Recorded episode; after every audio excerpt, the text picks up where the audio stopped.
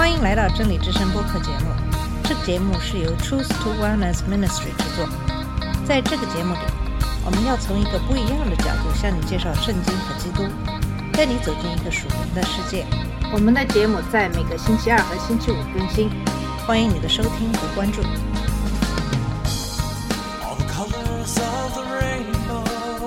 你好，我是马军。上期节目跟大家分享的是保罗和巴拿巴在计划第二次传教旅行时发生的冲突。他们都希望回到第一次传教旅行时传播福音的城市，以兼顾那里的信徒。然而，关于巴拿巴的表弟约翰马可是否应该和他们一起去，他们意见不一。巴拿巴想带上他，但保罗不同意，因为约翰马可在第一次旅行中抛弃了他们。可悲的是，这两个对早期教会的传播如此重要的人，最终陷入了尖锐的分歧。他们让自己的激情控制了自己，以至于彼此争吵和挑衅，最终分道扬镳。他们没有采取应有的行为。巴拿巴带着约翰马可乘船前往塞浦路斯，而保罗则选择了希腊，向北穿过叙利亚。保罗和巴拿巴在这一事件中的失败，是对我们的一个重要的提醒。他们只是普通人，我们常常会把圣经中记载的那些成就了伟大事业的人放在一个很高的位置上，以至于忘记了他们也和我们一样，是神通过他们成就了伟大的事业。他也希望以类似的方式使用我们。如果说他们和我们之间有什么本质区别的话，那只是我们是否愿意屈服于神的使用。只要你愿意让神使用你，并承诺跟随他，那么神就会使用你，为他和他的国度成就大事。神会使用那些寻求侍奉他的人，即使他们失败了。虽然保罗和巴拿巴在分裂的方式上是错误的，但神仍然使用这种分裂来加倍传教士的力量，并在他们所去的地区和他们同行的人的生命中成就神的旨意。巴拿巴回到塞浦路斯，带着约翰马可。我们知道他对约翰马可的施工很有成效，因为在后来写的几封书信中都有提到他很有用，甚至是保罗的同工。那么保罗带着希拉向北穿过叙利亚，然后到了西利西亚。希拉和保罗一样都是罗马公民，这对他们两人来说都是一大优势。此外，希拉是耶路撒冷教会的代表，这也是他们向教会传达耶路撒冷公会关于外邦人的法令的一个优势。在追求圣洁和侍奉主的道路上，我们千万不要因为失败而气馁，甚至动摇。我们还没有达到完美的境界，但神正在塑造我们，使我们成为他儿子的样式。我们在灵性上还不成熟，但即使在我们成熟的过程中，神也会使用我们。就像保罗在腓立比书三章十三到十四节中所说的那样，我们要忘记背后的事，接力奔向那目标，为要得着神在基督里向上所赐的奖赏。那么今天的节目将跟大家一起来看一看神赐给保罗和希拉的不断扩展的施工。这是《使徒行传》十六章六到四十节的经文。上期节目讲到了保罗和希拉经过了西里西亚地区，回到了路斯德城。保罗在那里把提摩太加入了宣教团队。从第六节开始，保罗努力进入新的地区，但圣灵限制了他的努力。六到八节的经文是这么说的：圣灵既然禁止他们在亚细亚讲道，他们就经过弗里加、加拉太一带地方，到了美西亚的边界，他们想要往必推尼去，耶稣的灵却不许，他们就越过美西亚，下到特罗亚去。从这一段经文，我们并不能看出来圣灵是如何向保罗传达这一信息的，但他不允许保罗在他所经过的亚细亚地区传道，这是仅靠加拉太以西的省份。保罗一直走到麦西亚，也就是亚洲的西北部地区。保罗试图去东北部的比推尼去，但耶稣的灵也不让他去那里。保罗最后来到了特罗亚，这是麦西亚西部爱琴海畔的一个港口城市。这节经文中有几处值得注意。首先，圣灵和耶稣的灵可以互换使用。圣灵并不像某些异端团体所说的那样是一个非人格的实体，它是三位一体神的第三位。就像《使徒行传》第五章中看到的，它有位格与圣父和圣子同等。那么，其次要注意保罗对圣灵的敏感性。保罗是一个相当务实的人，他会计划他想要完成的事情，但他总是对神的引领非常敏感。保罗似乎正沿着通往以弗所的主要贸易路线向西前往新的地区。然，保罗到达弗里加地区时，圣灵不让他传道。我们没有被告知圣灵指引保罗的具体方式，但无论以何种方式，保罗都很注意并遵循圣灵的指引。保罗在计划他的道路，但他让主指引他的脚步。圣灵是如何引导保罗的呢？在下一段经文中，我们知道是通过夜间的异象或梦境。在使徒行传第十章中，彼得在白天得到异象。在使徒行传的多处地方，我们发现神派遣天使来指引人们。在《使徒行传》第十三章中，圣灵似乎直接向安提阿的教会领袖传达了关于让巴拿巴和扫罗从事宣教工作的信息。那么这段经文比较含糊，可能是上述的任何一种情况，也可能只是神给自己的灵留下的印象。尽管我们必须小心分辨，这究竟是神的灵在我们身上做工，还是我们自己的欲望和情绪在引导我们？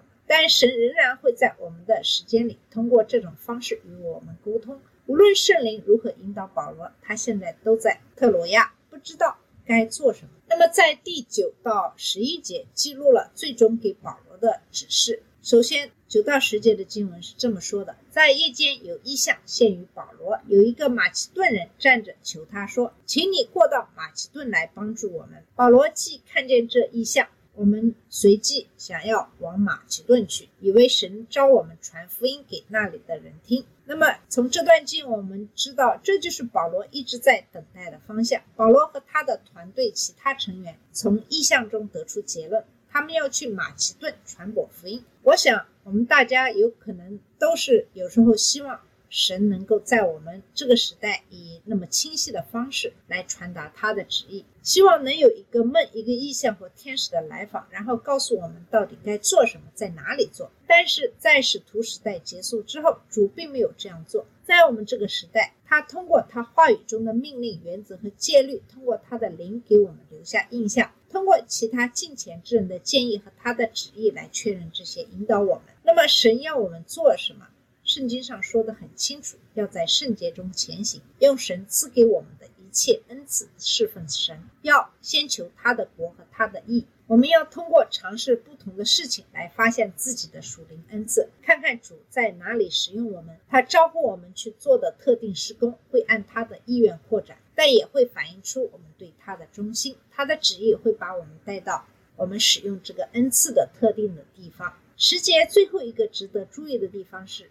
这是陆家第一次在文中用“我们”一词来表示自己。陆家似乎与保罗、希拉和提摩太一起来到了特罗亚。那么接下来是十一到十二节，讲的是前往菲利比的旅程。经文是这么说的：于是从特罗亚开船，一直行到萨摩特拉。第二天到了尼亚波利，从那里来到菲利比，就是马其顿这一方的头一个城，也是罗马的驻防城。我们在这城里住了几天。从这段经文我们可以看出，他们穿越爱琴海，经过法摩色雷斯岛，到达马其顿港口尼亚波里。他们从那里向北前往菲利比。我们的经文只给出了去马其顿的一般性的召唤。那么，为什么非要去菲利比呢？也许主在这方面给了保罗一些具体的指示，圣经并没有告诉我们。也许这有可能只是保罗在运用他通常的努力采取的战略性的策略。那么，菲利比是一座罗马城市，位于甘吉特斯河肥沃的冲积平原上。第十二节指出，菲利比是该地区的主要城市，附近还有金矿和银矿。但对保罗来说，菲利比真正的重要性在于它位于连接欧洲和亚洲的埃格纳提利亚公路上。如果在那里建立教会，就很容易影响经过这里的旅行者，从而将福音传播到其他地区。菲利比是亚历山大大帝的父亲菲利二世国王建立的。公元前四十二年，布鲁图和卡西乌斯率领的罗马共和国军队被马库斯、安东尼奥斯和乌大维率领的罗马帝国军队击败。安东尼和乌大维随后将菲利比建成罗马殖民地。从真正意义上说，这使该城成为罗马的前哨。菲利比的公民也是罗马公民。这座城市使用拉丁语和钱币，其公民领袖由罗马任命，独立于省政府，并免除某些税收。这使得该城对许多定居于此的罗马退伍军人极具吸引力。保罗在那里住了几天，在安息日，他去寻找那些敬拜神的人。接下来的十三到十五节讲的是吕底亚的皈依。经文是这么说的：当安息日，我们出城门，到了河边，知道那里有一个祷告的地方，我们就坐下，对那聚会的妇女讲道。有一个卖紫色布匹的妇人，名叫吕底亚，是推雅推拉城的人，素来敬拜神。他听见了主开导他的心，叫他留心听保罗所讲的话。他和他一家既领了喜，便求我们说：“你们若以为我是真信主的，请到我家里来住。”于是强留我们。从这段经我们看出，保罗的做法是去会堂，但那里没有会堂，因为至少需要十个犹太男子才能组成一个会堂。而当保罗找到城外河边的祈祷场时，那里却没有一个男人。他在那里找到的是一些妇女，这些妇女应该是敬拜以色列神的犹太妇女和外邦妇女。其中一位名叫吕底亚的妇女是保罗在欧洲传教的第一位皈依者，她来自推雅推拉。推亚推拉是亚细亚省的一个城市。她是一位卖紫色布匹的女商人。紫色是用哈利制成的染料。我们对彩色的衣服不会多想，但在当时，这种衣服是昂贵的，尤其是紫色。这也是紫色与皇室联系在一起的原因。保罗传讲福音，他和他的家人都信了。他们随后接受了洗礼。在菲利比期间，他还让他们住在自己的家里，这是对福音非常积极的回应。但与福音在加拉太和其他地方受到的热烈欢迎相比，这表明这里的工作将是缓慢而艰难的。不久，他们又遇到了一个属灵的女人，但这个女人的灵不对。这就是在十六到十八节中讲的赶鬼。经文是这么说的：后来我们往那祷告的地方去，有一个使女迎着面来。她被巫鬼所附，用法术叫她主人们大得财力。她跟随保罗和我们，喊着说：“这些人是至高神的仆人，对你们传说救人的道。”他一连多日这样喊叫，保罗就心中厌烦，转身对那鬼说：“我奉耶稣基督的名吩咐你从他身上出来。”那鬼当时就出来了。从这段经文我们可以看出，陆家说的这个女仆有占卜的灵，指的是一种。神话传说中的蛇曾守护希腊中部的德尔菲神域，后被预言之神阿波罗所杀。这个词后来指的是阿波罗通过他说话的人。这个女孩所说的有趣之处在于，她说的其实是实话。保罗和他的团队是至高神的仆人，他们在宣讲救赎之道。在他们去祷告的地方，这个女孩日复一日地说着这些话。这终于惹恼了保罗，以至于他对此采取了一些行动。保罗不希望魔鬼作证，即使他们说的是真话，所以他把魔鬼从他身上赶了出去。在犹太文化中，即使那些不愿意相信保罗的信息的人，也认为这是一件好事。在异教文化中，这也会被视为一件强大的事情，因为它显示了对他们的神的行为的权威。然而，这也会被视为对他们神的干扰。在这种情况下，也会被视为对赚钱的干扰。这个被恶魔附身的女仆，通过她的恶魔算命，给她的主人带来了很多利润。虽然这个女孩刚刚从恶魔手中被释放出来，但他们唯一担心的是从奴隶身上失去的利益。他们对保罗的行为很不满意。那么，十九到三十四节是继续在讲述这个故事。首先，十九到二十四节讲了保罗和希拉的被捕。经文是这么说的：使女的主人们见得力的指望没有了，便求助保罗和希拉，拉他们到市上去见首领，又带到官长面前，说：这些人原是犹太人，竟骚扰我们的城，传我们罗马人所不可受、不可行的规矩。众人就一同起来攻击他们。官长吩咐剥了他们的衣裳，用棍打，打了许多棍，便将他们下在监里，嘱咐禁足严谨看守。禁足领了这样的命，就把。他们下在内监里，两脚上了木狗。从这里我们知道，奴隶主诬告保罗和希拉，结果地方官无缘无故的殴打了他们，然后不公正的把他们关进了监狱。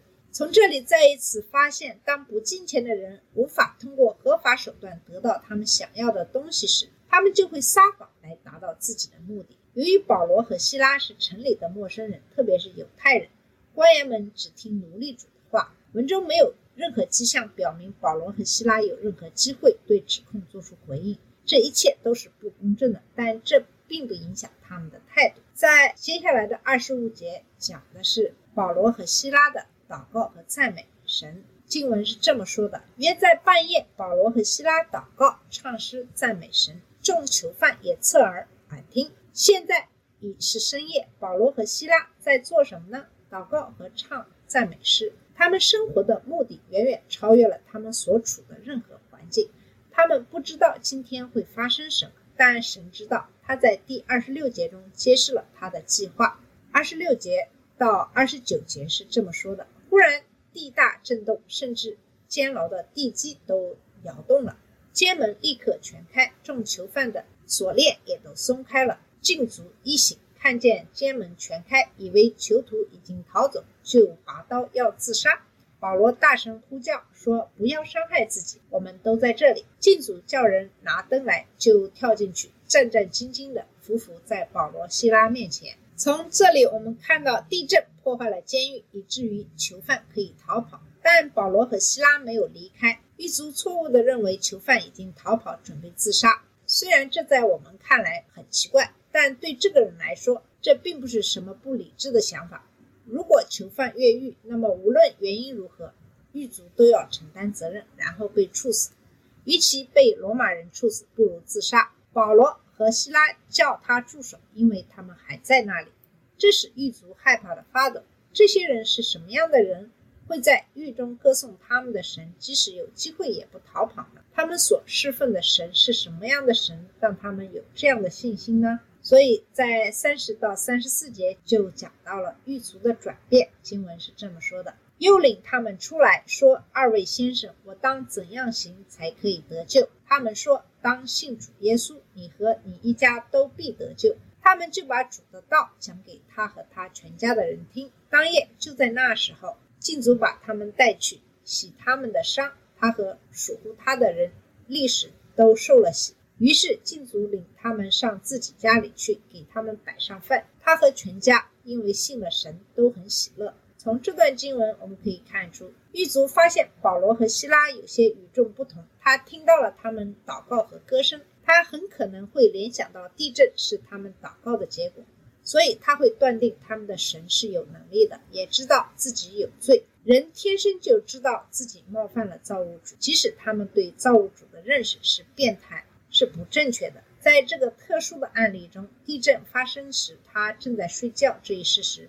可能会使他更加确信自己有罪。通常情况下，狱卒在看守囚犯时会保持清醒，但这可能是狱卒住在监狱里，所以在那里有睡觉的地方。无论如何，他认识到保罗和巴拿巴拥有他所没有的东西。他把他们带出牢房，带到院子里，然后问他们：“先生们，我怎样做才能得救？”他把这些曾经是他囚犯的人称为先生们，表明了他对他们的极大的尊重。这个问题本身的神学含义不应该延伸的太远，因为这个人的理解能力有限。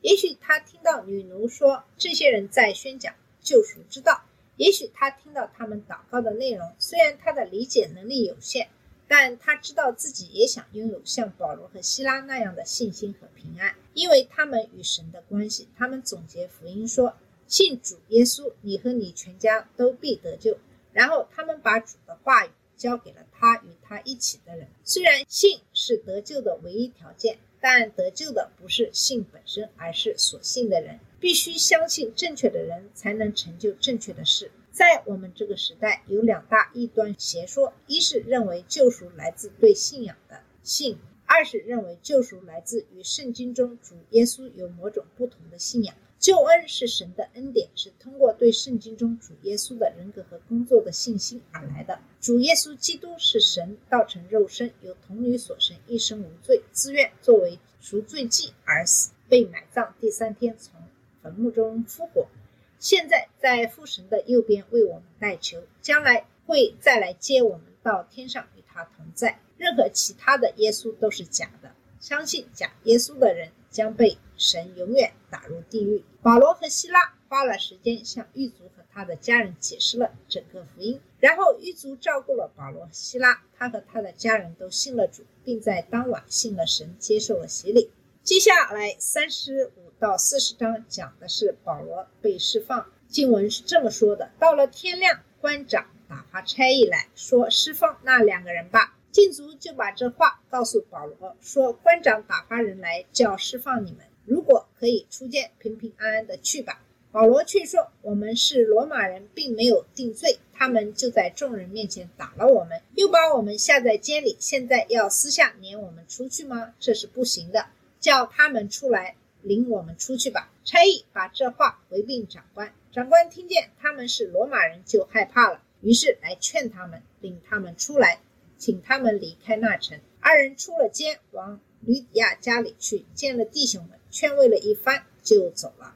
这段经文我们可以看出，第二天地方官长来释放保罗和希拉，却发现他们非法殴打了罗马公民，这是他们自己犯下的罪行，所以他们惶恐不安的来求他们离开，这样他们就可以避免因自己的罪行而受到惩罚。保罗和希拉确实离开了菲律宾，但只是在回到吕底亚家并鼓励了弟兄之后。我们不知道未来，也常常不了解现在的情况。当事情进展顺利时，我们通常对现在的环境和未来只是一闪而过的念头，但当事情进展不顺利时，我们就很容易沉浸其中。基督徒可以超越任何环境来赞美神，因为我们知道他掌握着未来，我们的生命在他手中。我们可能不理解，甚至不喜欢我们的环境，但我们仍然可以坚信神掌控着一切，他会为他自己的目的使用这些环境。就像他在保罗和希拉第一次去菲利比的生活中所做的那样，我们不知道今天会面临什么，但我们知道我们不必独自面对。神对信徒的应许是，他会在你身边与你共度难关。此外，他还将我们与其他基督徒一起安置在他的身体里，让我们可以一起经历生活中的各种情况。保罗和希拉一起，因此是彼此的鼓励。如果你有什么事情困扰着你，那么你就需要花一点的时间，与其他的基督徒的弟兄姐妹一起祷告，这样你也就能够像保罗和希拉一样，对神做出了回应，来赞美神。好了，我们今天的节目就到这里，谢谢你的收听，我们下次节目再见。这里是真理之声播客节目真理之声是 truth to wellness ministry 旗下的一个节目由 truth to wellness ministry 制作和播出如果你有什么想跟我们分享请给我们发电子邮件我们的邮箱地址是 truth to wellness at gmail dot com 你也可以直接去我们的网站 www truth to wellness dot com 浏览更多的信息下次节目再见 all the colors of the rain